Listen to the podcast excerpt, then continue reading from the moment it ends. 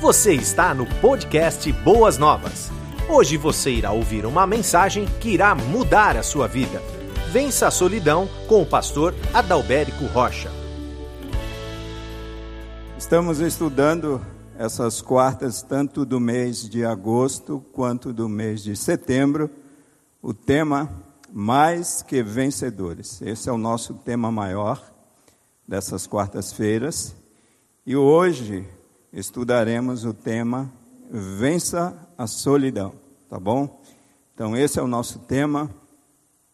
E eu gostaria de dar para vocês aqui três textos importantes para a nossa reflexão nesta noite. Eu gostaria que você buscasse esses textos que estão em Gênesis capítulo 1, versículo 26, a parte A.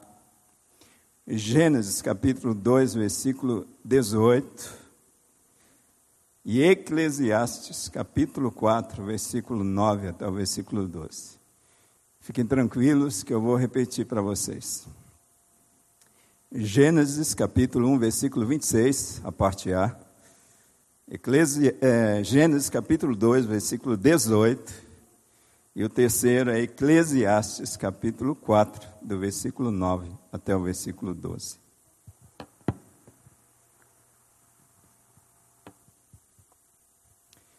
Todos vocês encontraram? Vamos à leitura dos textos. Gênesis capítulo 1, versículo 26, a parte A diz assim: E disse Deus: Façamos o homem a nossa imagem, conforme a nossa semelhança. Gênesis capítulo 2, versículo 18, diz assim: E disse o Senhor Deus: Não é bom que o homem esteja só. Falhei uma ajudadora idônea para ele. Não é bom que o homem esteja só. Far-lhe-ei uma ajudadora idônea para ele. Eclesiastes capítulo 4, do versículo 9 até o versículo 12, que diz assim: É melhor ter companhia do que estar sozinho, porque maior é a recompensa do trabalho de duas pessoas.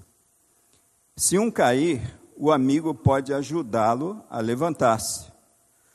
Mas pobre do homem que cai e não tem quem o ajude a levantar-se. E se dois dormirem juntos, vão manter-se aquecidos. Como, porém, manter-se aquecido sozinho? Um homem sozinho pode ser vencido, mas dois conseguem defender-se. Um cordão de três dobras não se rompe com facilidade. Amém? Conseguiram encontrar os textos? São textos conhecidos nossos e que vai ser a base da nossa reflexão sobre este tema da noite, que é vença a solidão. Eu creio que Deus é um Deus muito sábio e ele me colocou para falar exatamente sobre um tema né, que eu já vivi muito de perto essa questão da solidão. Eu já senti muita solidão na minha vida. Quantos de vocês já sentiram solidão, gente? Não vão me deixar sozinho aqui, né, na solidão. Amém. É, eu creio que cada um de nós, algum momento da nossa vida, nos sentimos sozinhos. Tivemos esse sentimento.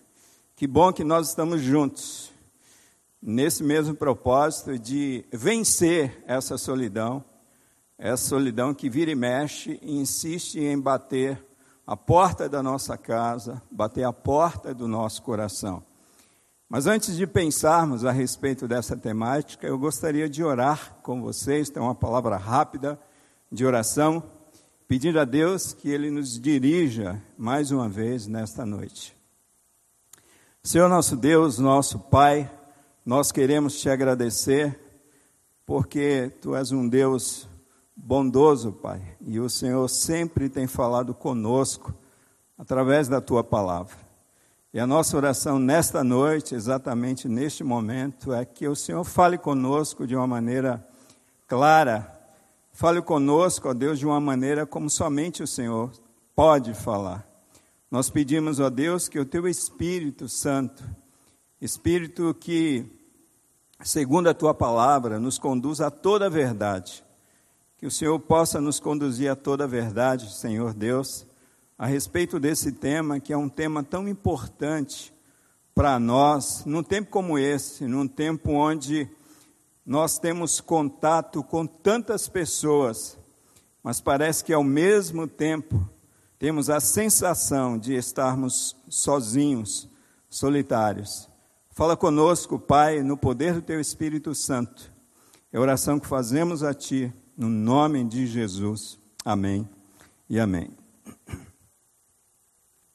Queridos irmãos, a década de 80 para mim, sem sombras de dúvidas, foi a década mais produtiva e a década mais criativa no que diz respeito à música gospel, à música sacra, mas também à música popular brasileira. Você se lembra da década de 80? Eu estou vendo muito contemporâneo meu aqui nesta noite. E a gente se lembra porque aqueles homens e mulheres, quando escreviam, eles escreviam verdadeiras pérolas. Eram poesias pérolas para nós. E dentre essas pérolas, tem uma poesia de um compositor da MPB chamado Alceu Valença, que tem tudo a ver com a temática dessa noite. E Alceu Valença, numa música chamada Solidão, parece que ele traduz esse sentimento que faz parte da nossa existência, que faz parte da nossa vida. Eu não vou cantar, porque pastor cantando é uma tragédia, né? E também eu não quero correr o risco de ficar sozinho aqui. Então eu não vou cantar. Mas a música, ela diz assim: a solidão é fera, a solidão devora. É amiga das horas, é prima irmã do tempo, e faz nossos relógios caminharem lentos, causando, como ele mesmo diz, um descompasso no meu coração. A solidão dos astros, a solidão da lua, a solidão da noite, a solidão da rua. Eu estava pensando nessa mensagem e me veio à mente esta canção. E essa canção traduz, de fato, esse sentimento que muitas vezes a gente traz no nosso coração. Ele traz de forma poética um conceito a respeito do que é a solidão, do que representa a solidão. E ele diz que a solidão é como se fosse uma fera mesmo. A fera ela tem o poder de destruir. Ele diz que a solidão ela devora. Muitas vezes devora os nossos sonhos, devora as nossas emoções, devora os nossos projetos e ela devora a nossa vida. É amiga das horas porque parece que quem está vivendo a solidão, parece que o tempo não passa para o solidário, para o solitário. Ela faz os relógios caminharem lentos. Quando você está vivendo um momento de solidão, parece que o tempo não passa. Você não vê a hora de aparecer alguém, de se relacionar com alguém e parece que de fato o tempo estaciona em meio à solidão que você está tá vivendo. E ele diz que tudo isso causa um descompasso no coração. do solitário, daquele que está vivendo essa realidade. E dentro dessa música ele traz alguns exemplos, algumas figuras que representam a solidão. Ele fala sobre a solidão dos astros, ele fala sobre a solidão da lua. Será que a lua né, tem solidão na lua, gente? A solidão da noite e a solidão da rua. Será que você tem esse mesmo sentimento a respeito da solidão? Será que você se identifica com este conceito? de solidão. Mas nós lemos alguns textos, e esses textos que nós lemos são importantes para a gente entender um pouquinho a respeito dessa questão chamada solidão. Então, nesse primeiro momento, eu queria fazer algumas considerações aqui sobre Gênesis capítulo 1, versículo 26, a parte A, e Gênesis capítulo 2, versículo 18. E disse Deus: façamos o homem a nossa imagem, conforme a nossa semelhança. Nós precisamos entender de uma vez por todas que nós fomos, de fato, criados à imagem e à semelhança de Deus. E foi com esse diálogo que a Trindade iniciou a criação do homem, um ser que de fato é conforme a imagem e a semelhança do seu Criador. É um Deus que, embora ele seja um só, mas ele é um Deus plural. Ele é um Deus Pai, Filho e Espírito Santo. Um Deus que se mantém em íntima relação com as três pessoas da Trindade. E essas três pessoas da Trindade formam um único Deus. Às vezes a nossa mente é difícil compreender essa questão da Trindade. Mas o fato é que quando nós olhamos para o Deus triuno, nós podemos ver um Deus que se relaciona. É o Deus Pai que se relaciona com o Filho, que se relaciona com o Espírito, o Espírito que se relaciona com o Filho e que se relaciona com o Pai, e o Espírito que se relaciona com o Filho e com o Deus Pai. E nós podemos ver ao longo de toda a história relatada na Bíblia as ações de Deus, Pai, Filho e Espírito Santo ao longo de toda a história da humanidade. Nós podemos observar aqui comunhão. Nós não observamos aqui um Deus solitário. Esse Deus que se mantém em comunhão, que se mantém em relacionamento. Ele nos formou a sua imagem, a sua semelhança, portanto, todos nós fomos criados para vivermos em relacionamentos não sozinhos e não isolados. Então Deus fez o homem, amados, um ser social e há em cada um de nós, há em mim, há em você, uma necessidade de relacionarmos com outras pessoas. Nós fomos criados para amarmos e sermos amados. Por exemplo, quando Jesus resume toda a Escritura Sagrada em dois grandes mandamentos, ele vai falar que nós devemos amar o Senhor Deus, de todo o nosso coração, de toda a nossa alma, de todo o nosso entendimento, de todas as nossas forças. E amor implica em relacionamento.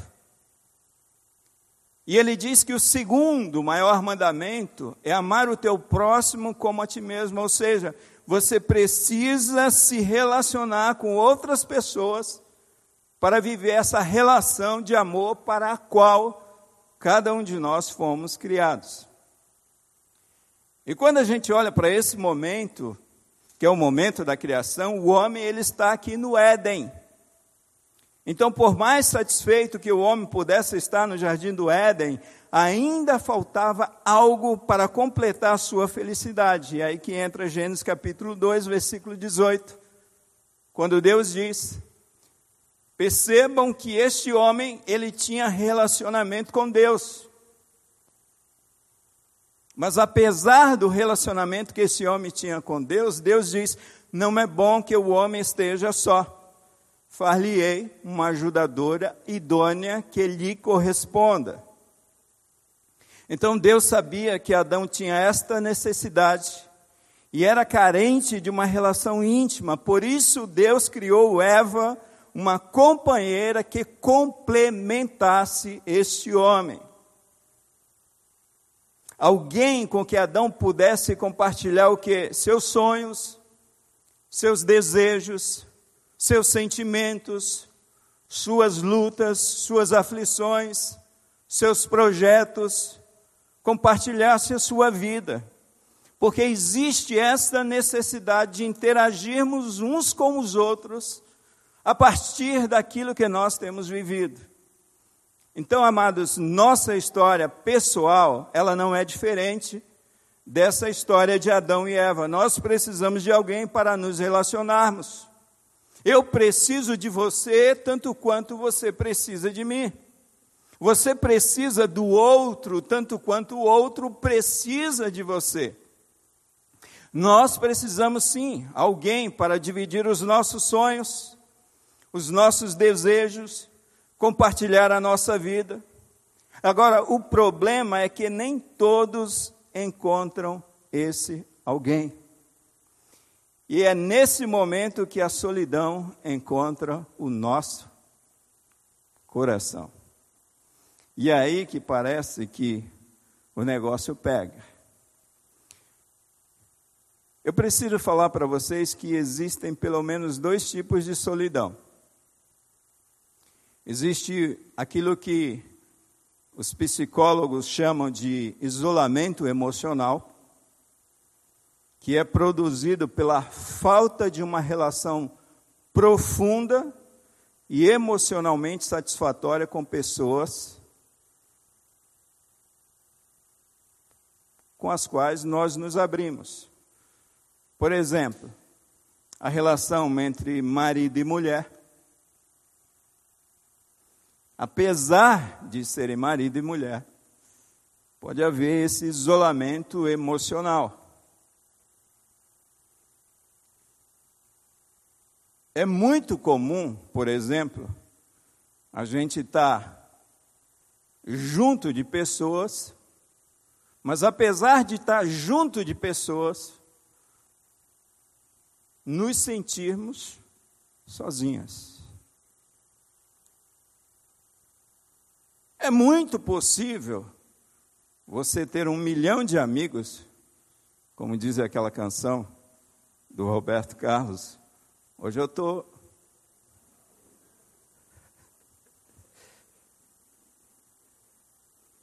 Mas você tem um milhão de amigos, mas se sente sozinho. Né? Amigos do Facebook. Tão perto, mas também tão longe. Tão próximo, mas também tão distante. Esse é o isolamento emocional. Mas existe também o isolamento social. E esse isolamento social, geralmente, ele é gerado pela ausência de um círculo de amigos ou afastamento da convivência social. Eu conheço um monte de pessoas né, que se afastaram, por alguma razão, se afastaram do convívio social. São pessoas que estão vivendo sozinhas e solitárias. E existe um ônus para tudo isso. Agora a gente precisa fazer aqui algumas perguntas, ou pelo menos uma pergunta. Por que é que as pessoas são solitárias?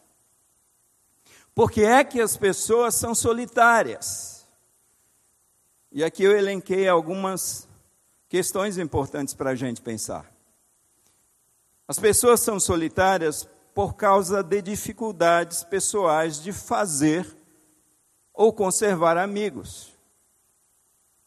Você sabe por que eu me senti muito solitário na minha vida? Eu sou uma pessoa extremamente tímida.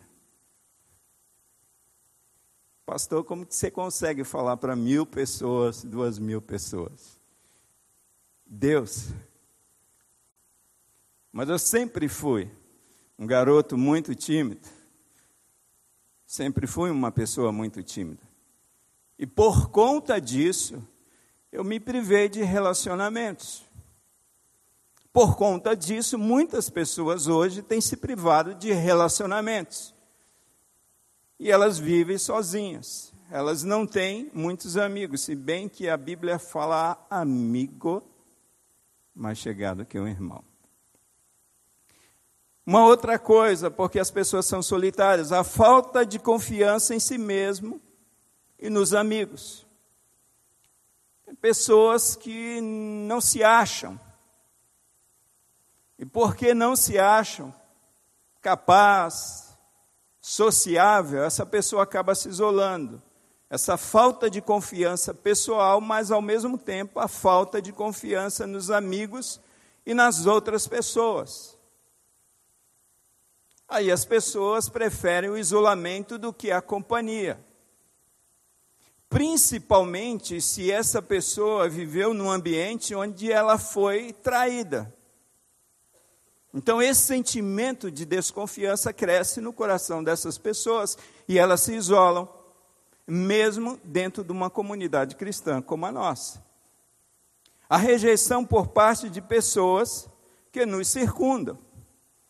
Por exemplo, se você vive numa comunidade como essa, e você faz uma tentativa de se aproximar de alguém, ou lá no teu trabalho, e você é rejeitado, é muito provável que você prefira a solidão.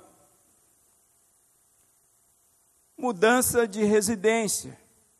Né, eu já tive a oportunidade de conviver com pessoas que constantemente mudam, parece cigano. Né? Eu já passei por essa experiência também. Já mudei muito. E por conta dessas mudanças constantes, você não consegue criar vínculos e relacionamentos. A morte de uma pessoa amada, essa pessoa pode se fechar e não querer se relacionar. Um namoro ou um divórcio, a pessoa se retrai, ou a pessoa é um líder importante, então ela se recolhe, ela não se relaciona, ela tem medos. Os aposentados, por exemplo, se não tomar cuidado, eles têm a tendência de ficarem reclusos, problemas de relacionamentos com os pais. É por isso que é bom a gente cultivar esse relacionamento com os nossos filhos, porque isso projeta os nossos filhos para relacionamentos que eles precisam ter. E alienação de Deus, que é o principal problema pelo qual as pessoas elas enfrentam a solidão. Então, sentir solitário é sentir desligado. A gente precisa entender isso. Uma pessoa que está sozinha, ela está desconectada com pessoas. E que é de fundamental importância, muitas vezes, para a sobrevivência dela.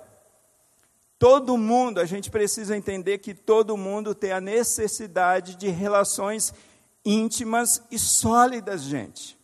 Todos nós nós fomos criados à imagem e semelhança de Deus, não se esqueçam disso, e Deus é um Deus relacional.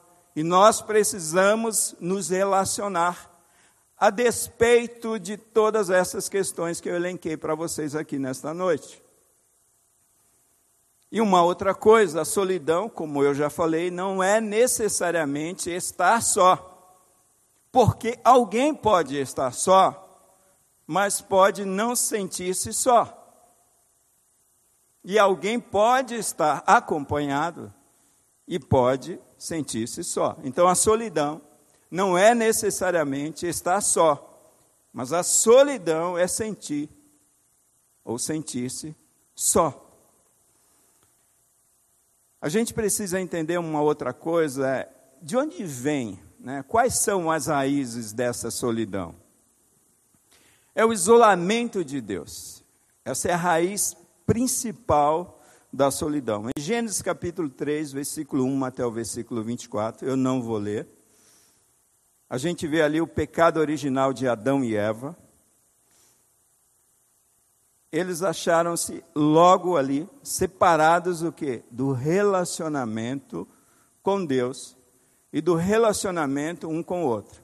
Você percebe ali que o negócio já começa a ficar complicado na questão do relacionamento. O homem se esconde de Deus porque ele pecou, ele se sente envergonhado, se esconde de Deus. Quando esse homem é questionado a respeito da atitude que ele teve, né, ele coloca a culpa em Eva, ele coloca a culpa em Deus, e aí já vai ficando difícil o quê? Os relacionamentos por conta do pecado. Então, as raízes da solidão, elas estão intimamente ligadas com o pecado. O salmista, no Salmo 25, versículo 16, diz assim: Olha para mim e tem piedade de mim, porque estou solitário e aflito. No versículo 17 desse mesmo salmo, ele diz: As ânsias do meu coração se têm multiplicado, tira-me dos meus apertos. O salmista está falando a respeito da solidão. E a solidão como fruto dessa herança adâmica que ele possui, que é o pecado. E ele ainda diz no versículo 18: Olha para a minha aflição e para a minha dor. Ele está falando a respeito não de uma dor física, ele está falando a respeito da dor da alma, da dor da solidão, que é inerente ao homem pecador. E ele diz assim: perdoa todos os meus pecados. Ele está deixando isso muito claro no versículo 18 do Salmo 25 que trata a respeito dessas origens da solidão. Então, quando nós olhamos para a Bíblia, amados, tanto essa alienação de Deus, quanto essa alienação do próximo, a gente vê as raízes de tudo isso na nossa natureza pecaminosa.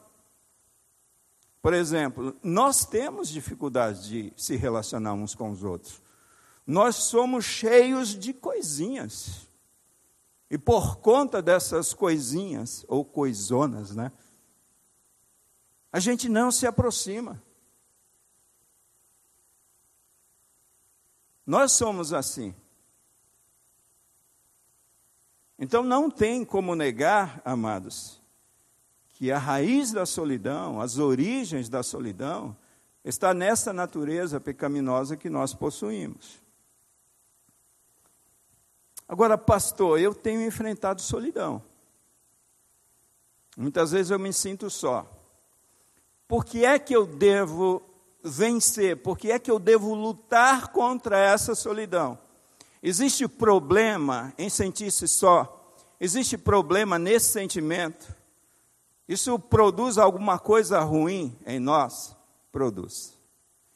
E aqui eu tenho dados que não são dados simplesmente é, é, de um leigo, mas são dados médicos a respeito dos efeitos da solidão no corpo e na mente das pessoas.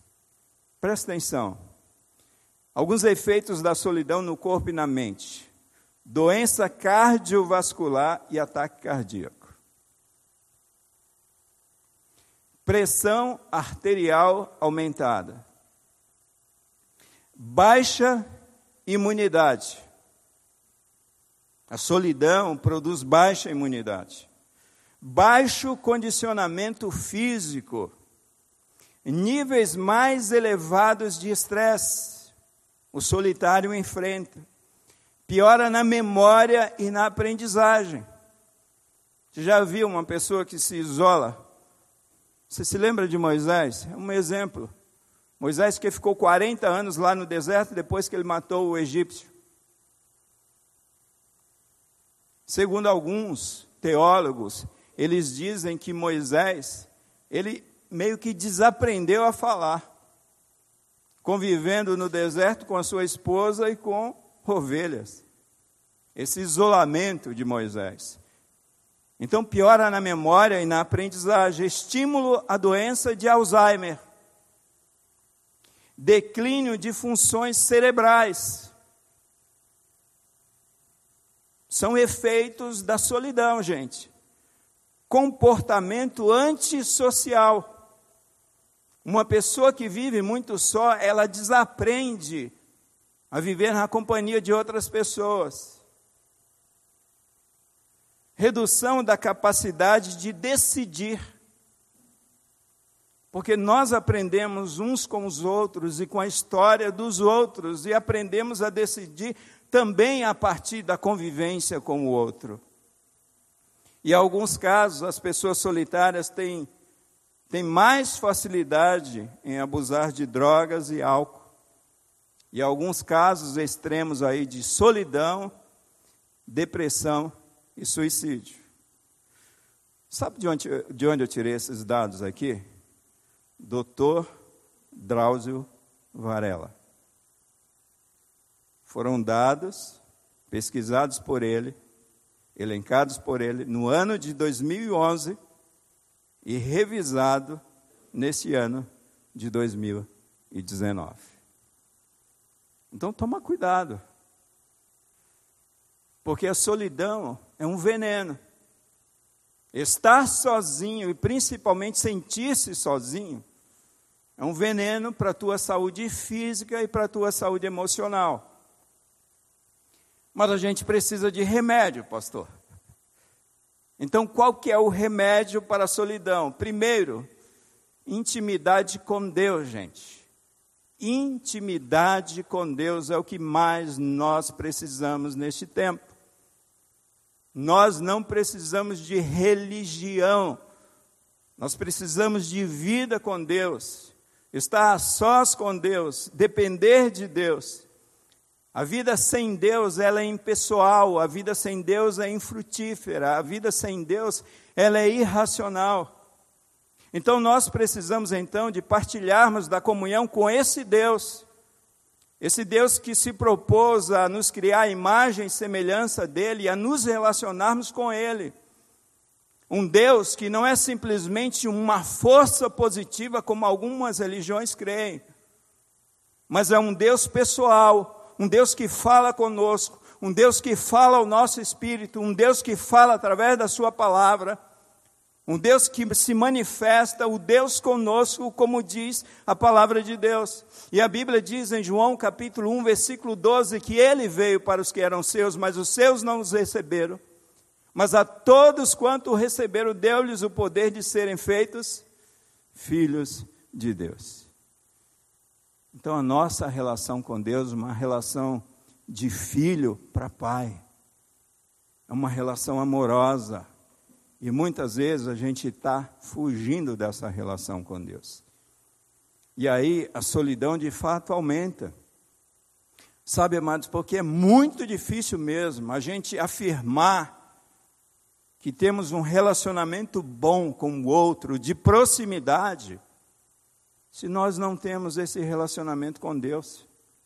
João afirma isso quando ele fala a respeito do amor que nós devemos ter para com os nossos irmãos. João diz: se existe algum problema na horizontal, tem problema na vertical. Então, o remédio para a solidão é essa intimidade com Deus. É esse relacionamento com Deus que a gente deve a cada dia cultivar. É o Deus Emanuel, como diz a palavra de Deus, é o Deus conosco. É o Deus que se revela a nós, é o Deus que fala conosco. É o Deus que tem prazer em estar conosco todos os dias de nossas vidas.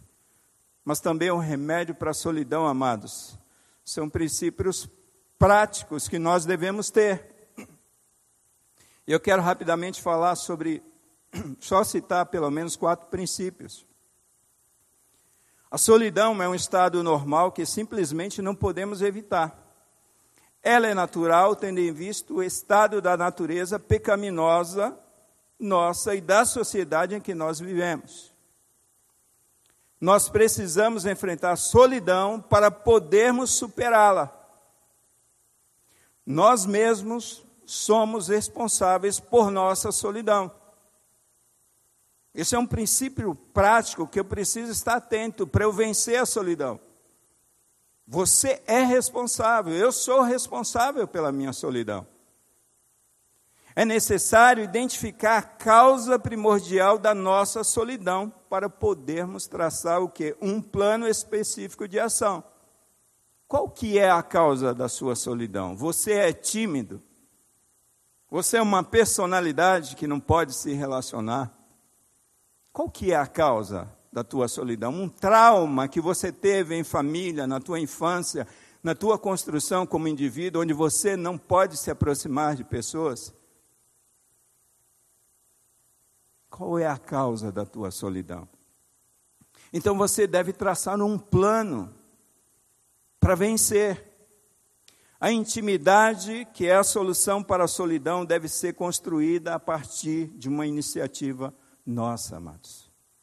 Nós precisamos buscar amizades sinceras. Irmãos, deixa eu falar uma coisa para vocês. Eu creio que a maioria de nós já fomos decepcionados.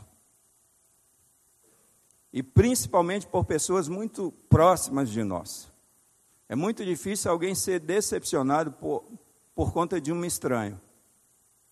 É gente próxima, é amigo, é família, é liderança, seja ela eclesiástica, seja ela lá no ambiente de trabalho. Mas apesar de tudo isso, nós precisamos buscar amizades sinceras e verdadeiras porque existem. Porque senão a gente vai continuar isolado. Eu quero olhar agora com vocês para esse texto de Eclesiastes, capítulo 4, versículo 9, até o versículo 12, e assim a gente vai para o final. Esse texto é muito rico. Esse texto vai falar a respeito da importância de termos companhias da importância de cultivarmos, de estarmos próximos de pessoas, amados.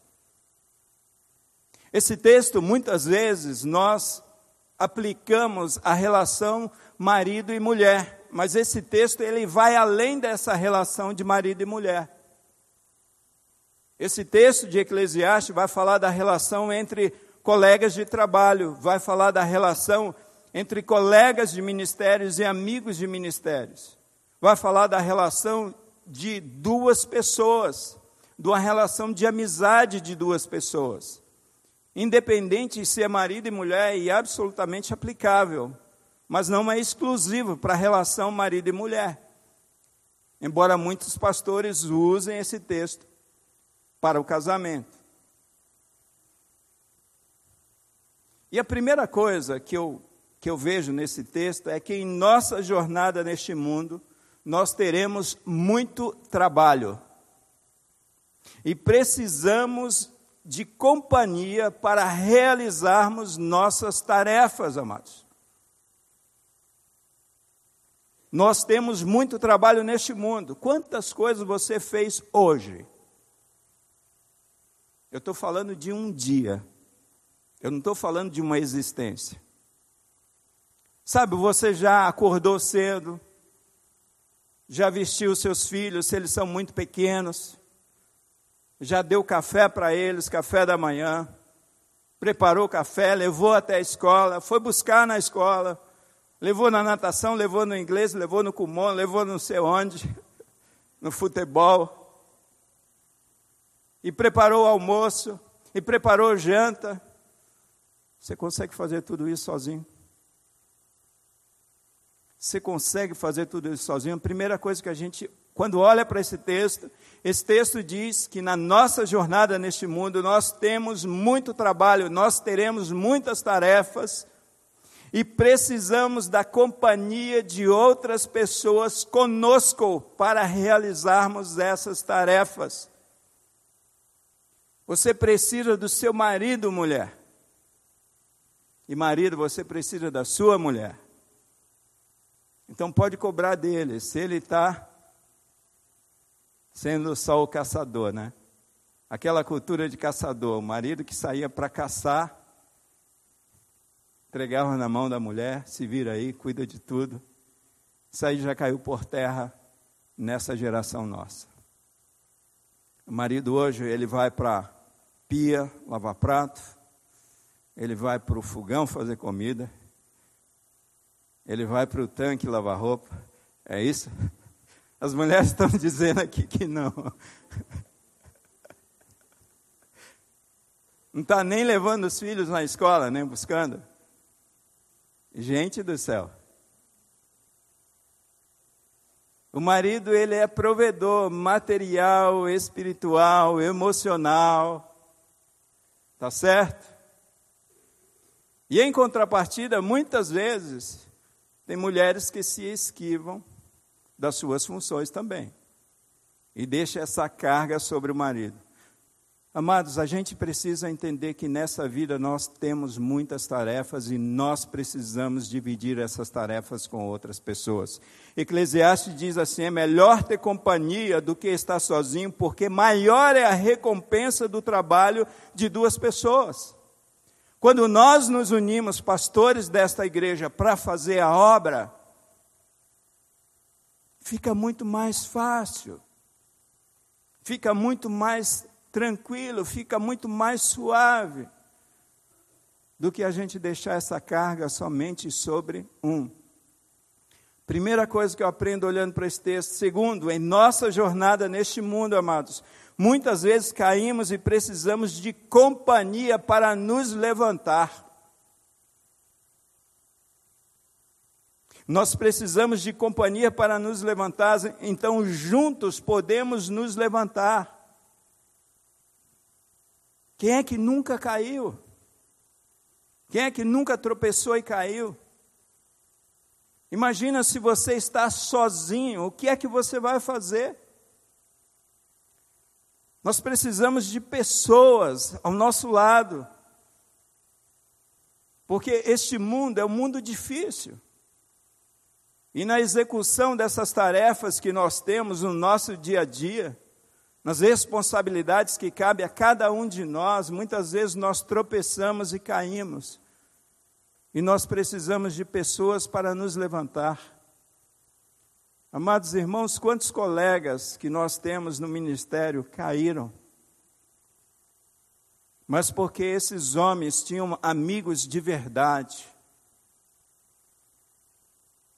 Foram amigos que deram as mãos e levantaram esses homens novamente e trouxeram novamente para o ministério. Terceiro, quando eu olho para esse texto de Eclesiastes, amados, eu vejo que em nossa jornada neste mundo, nós enfrentamos desânimo muitas vezes. É interessante porque quando a gente olha aqui esse texto, olha, e se dois dormirem juntos, vão manter-se aquecidos a gente se esquece que isso aqui é poesia. E geralmente a gente interpreta literalmente, e poesia não deve ser interpretada literalmente. Quantas vezes de fato nós estamos frios,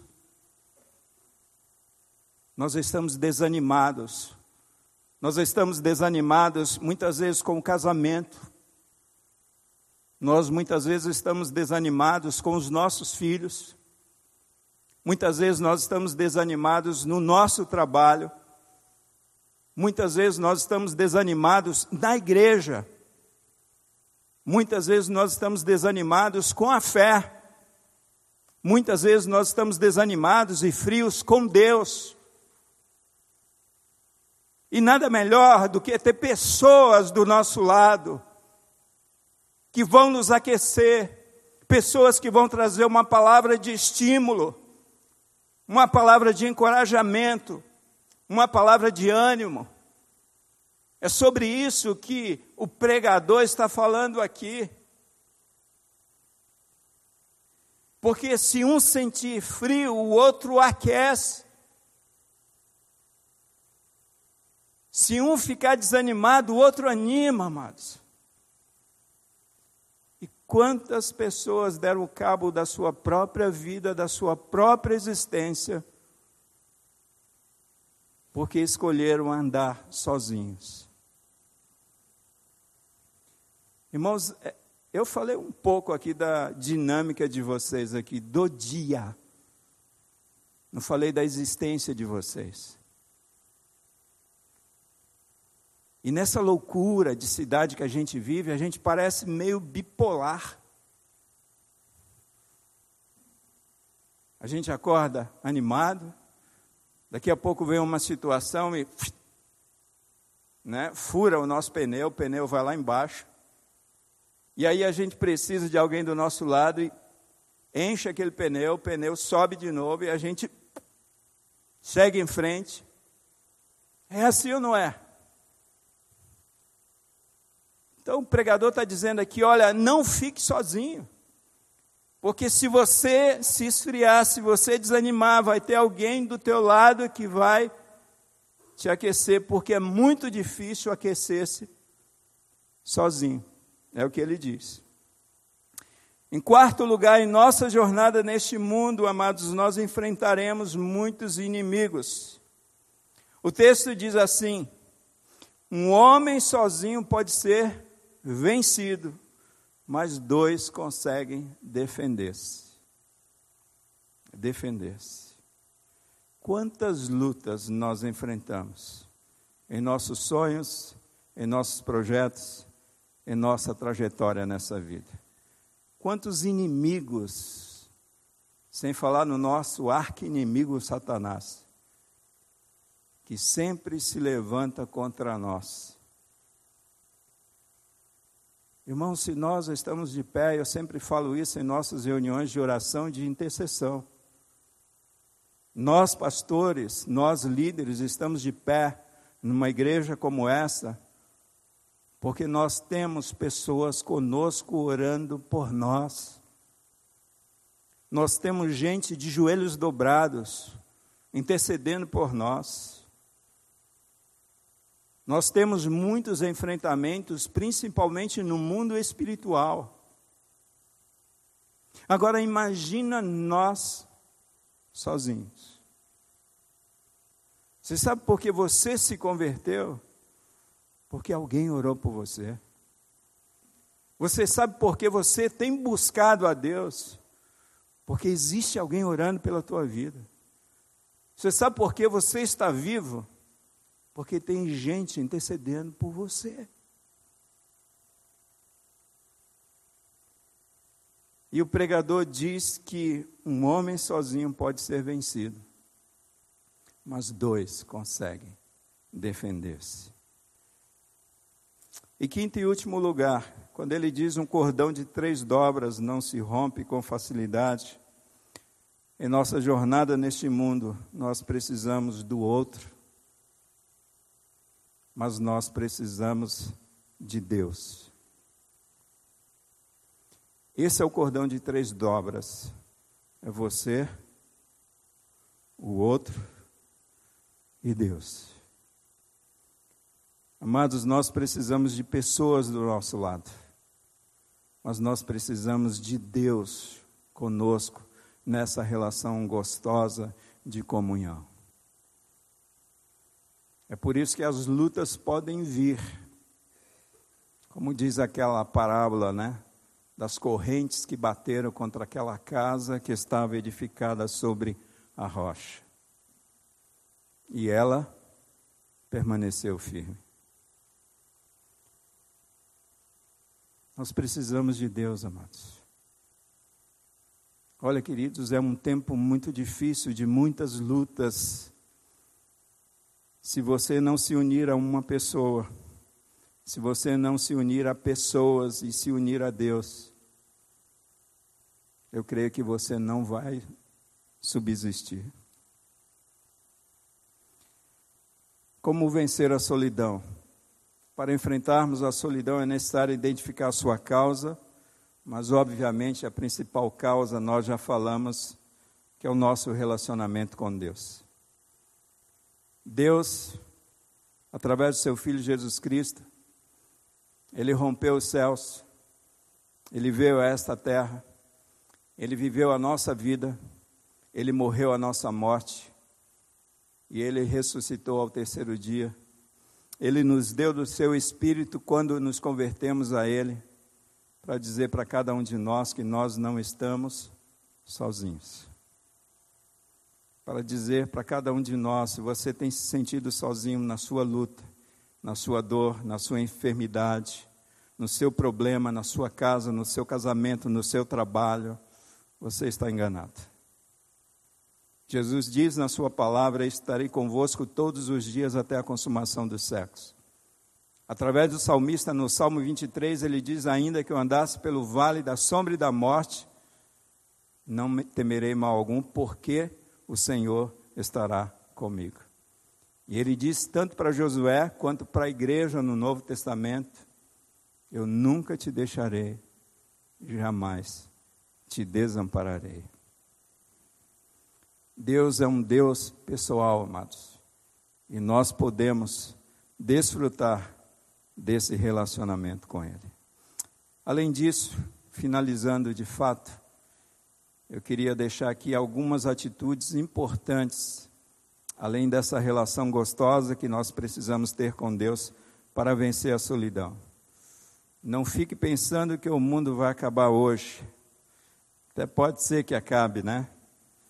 Mas sabe o que acontece conosco? A gente fica enchendo a nossa agenda de um milhão de atividades. Eu tenho pensado muito sobre isso. Quantas coisas a gente coloca os nossos filhos tão pequenos para se envolver. E a gente estressa os nossos filhos, impede que eles tenham relacionamentos, inclusive conosco. Porque a agenda deles está cheia, a tua agenda também está cheia. E se a minha agenda está cheia de coisas, significa dizer que não existe espaço para me relacionar com outras pessoas.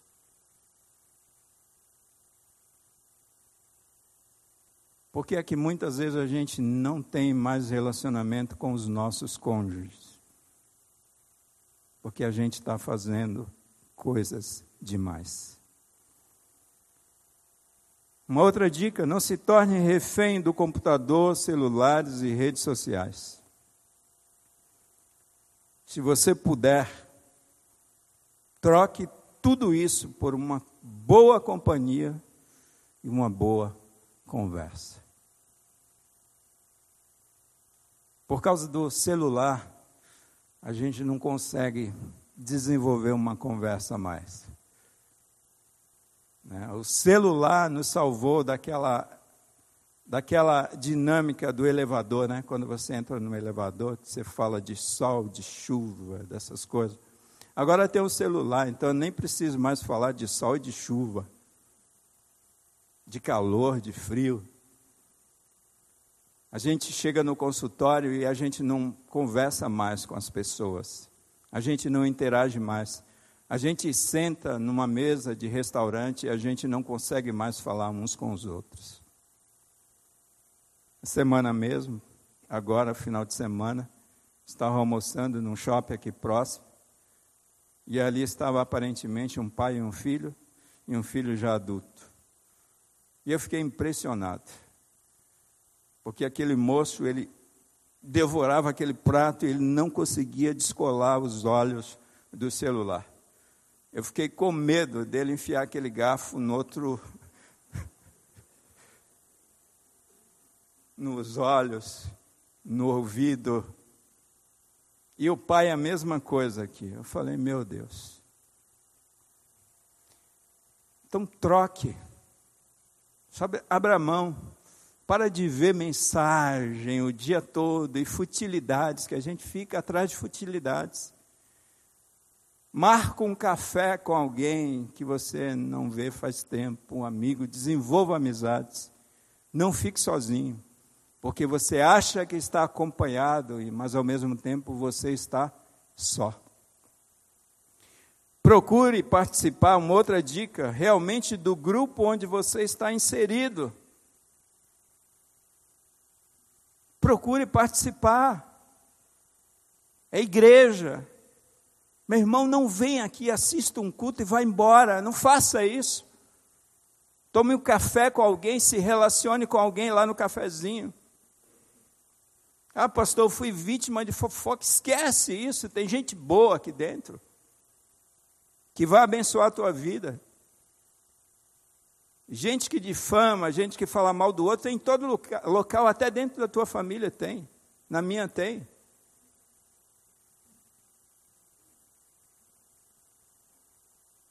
Então participe, participa lá dentro da tua família, participa da igreja, se envolva no ministério. Irmãos, às vezes chegam pessoas aqui, eu faço parte da, do conselho de membros e uma das funções do conselho de membros é integrar pessoas à igreja, à vida da igreja.